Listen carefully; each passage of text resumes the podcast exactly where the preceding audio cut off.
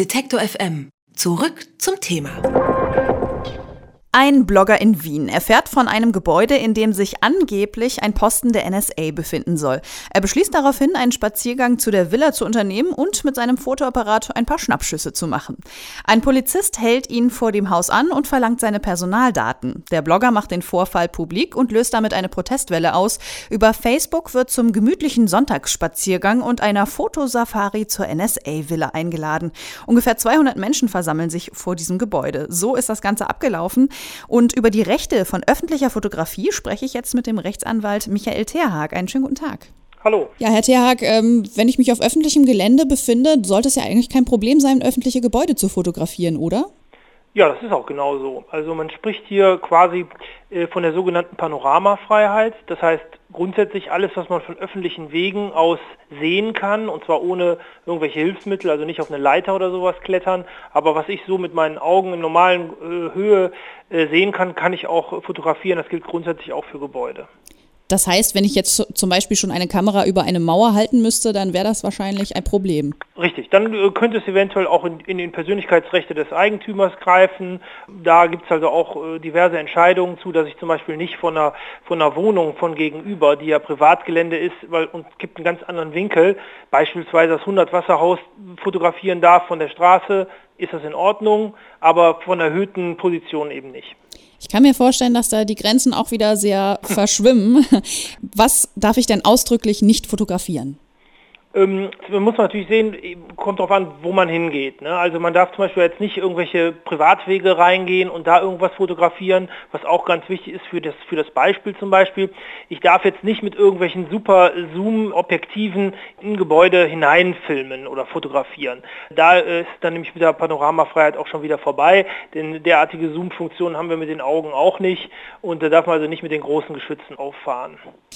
Bei dieser Geschichte, die ich eben erzählt habe mit diesem Blogger, war es so, dass ein Polizist diese Person aufgehalten hat und die Personalien verlangt hat. Darf das überhaupt der Polizist? Also das ist in Deutschland sogar explizit genauso geregelt, dass er grundsätzlich nach Personalien fragen darf und man, dass man sich grundsätzlich auch ausweisen muss. Ob das jetzt hier, ob da ein gewisser Anhaltspunkt oder irgendwelche Straftaten im Raum stehen müssen, steht noch wieder auf einem anderen Blatt. Also völlig anlassunbezogen ist das aus meiner Sicht auch nicht so ohne weiteres richtig, aber grundsätzlich, wenn der Polizist meint, dass da was im Argen ist, darf er fragen, mit wem er es zu tun hat. Jawohl. Das heißt, er darf fragen, muss ich denn auch meine Personalien rausgeben? Ja, natürlich. Das muss ich in dem Zusammenhang dann schon tun. Wie ist es denn, wenn der Polizist jetzt sagt, äh, diese Fotos werden sofort gelöscht?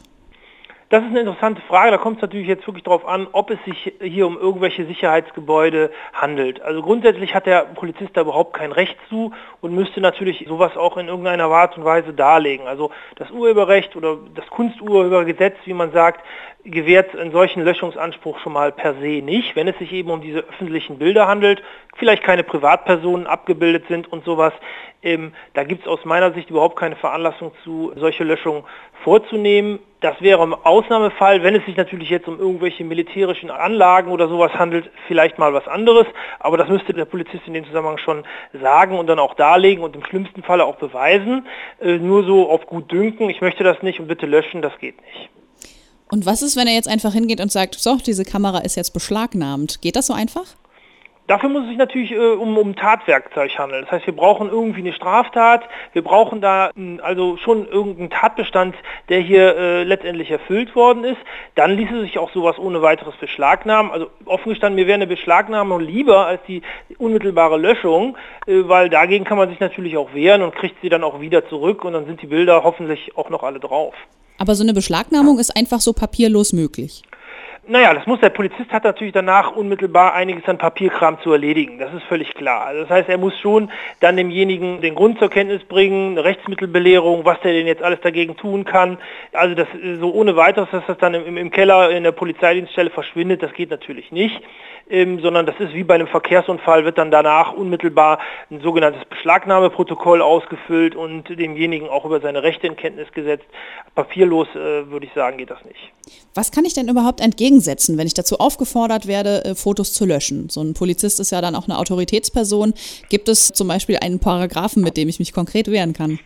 Also das ist natürlich so, grundsätzlich, wenn Löschungsansprüche bestehen, dann müssen die in einem Rechtsstaat vor Gericht durchgesetzt werden. Und da ist letztendlich der Polizist schon gar nicht die richtige Institution für sowas. Also wenn da Ansprüche des Inhabers oder von irgendjemandem bestehen auf Löschung von Bildern, wie gesagt, zum Beispiel, wenn Sie eine Person äh, vielleicht gerade im, im Garten sich da bewirkt, Sie dürfen ja keine auch keine Personen gegen ihre Einwilligung jetzt einfach so ablichten und fotografieren, dann ist es aber so, dass die betroffene Person dafür zu einem Gericht gehen muss und sie letztendlich verklagen muss und darauf auffordern muss, so ein Bild zu löschen, Bild herauszugeben, vielleicht Schadensersatz zu bezahlen und all sowas. Äh, dafür ist nicht die Polizei zuständig. Die ist nur zur Sicherung von Recht und Ordnung, also im unmittelbaren, wenn Gefahr im Verzug ist zum Beispiel, da müssen die äh, aufpassen, dass nichts Schlimmeres passiert. Aber das wäre ja letztendlich hier wird eine komplette Institution, nämlich eben die Gerichtsbarkeit übergangen. Eigentlich darf der Polizist in dem Zusammenhang äh, gar nicht sowas veranlassen. Ja, nun sieht das in der Realität oftmals dann auch anders aus. Was genau kann ich dem jetzt entgegensetzen? Ich muss meine Personalien rausgeben. Muss ich meine Kamera rausgeben? Naja, also ich sage mal so, wenn mir ein Polizist ehrlich gesagt auf der Straße aus irgendwelchen Gründen sagen würde, dass er diese Kamera jetzt wegen einer Straftat beschlagnahmen möchte, dann würde ich sie ihm auch geben. Da würde ich natürlich mal fragen, wie der Herr heißt und was er sich konkret vorgestellt hat, warum er das alles machen will und könnte mich dann relativ zügig auch dagegen erwehren, weil es ist natürlich mein Eigentum und ich bekomme es auch mit ziemlicher Sicherheit unmittelbar zurück. In dem Zusammenhang ist ihm dann nicht zu geben, wegzulaufen, also was kommt natürlich nicht in Betracht. Da würde ich eigentlich auch der Obrigkeit erstmal ihren Vortritt lassen aber es ist ja nicht so, dass man da völlig rechtlos dasteht. Da kann man sich ja dann auch im Nachhinein allerdings, wenn man es richtig macht, über Gerichte äh, gegen erwehren. Jetzt hat es so einen ähnlichen Vorfall wie in Wien vor wenigen Wochen auch schon in Deutschland gegeben. Da gab es den NSA-Protestspaziergang oder die Spaziergänge bei der streng geheimen US-Einrichtung Dagger Complex in Griesheim. Und daraufhin ist am Zaun ein Schild aufgetaucht, das das Spazierengehen dort verbietet. Sind denn solche Schilder oder zum Beispiel auch das Schild Fotografieren verboten überhaupt rechtlich bindend? Naja, auf öffentlichen Plätzen grundsätzlich mal nicht. Das ist ja, das sagt das Gesetz eben was anderes. Privatwege kann ich natürlich sperren. Wenn ich der Meinung bin, dass ich von meinem Hausrecht Gebrauch machen kann, ich auch das Fotografieren verbieten. Aber auf öffentlichen Plätzen ist das so ohne weiteres eben nicht möglich. Wie gesagt, Ausnahme, irgendwelche militärischen Gelände und so weiter, da gilt sicherlich nochmal was anderes.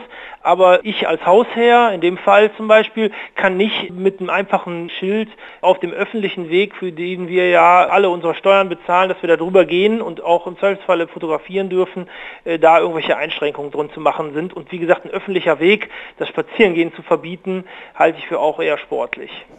Über die Rechte, die ich beim Fotografieren in der Öffentlichkeit habe, habe ich mit dem Rechtsanwalt Michael Terhag aus Düsseldorf gesprochen.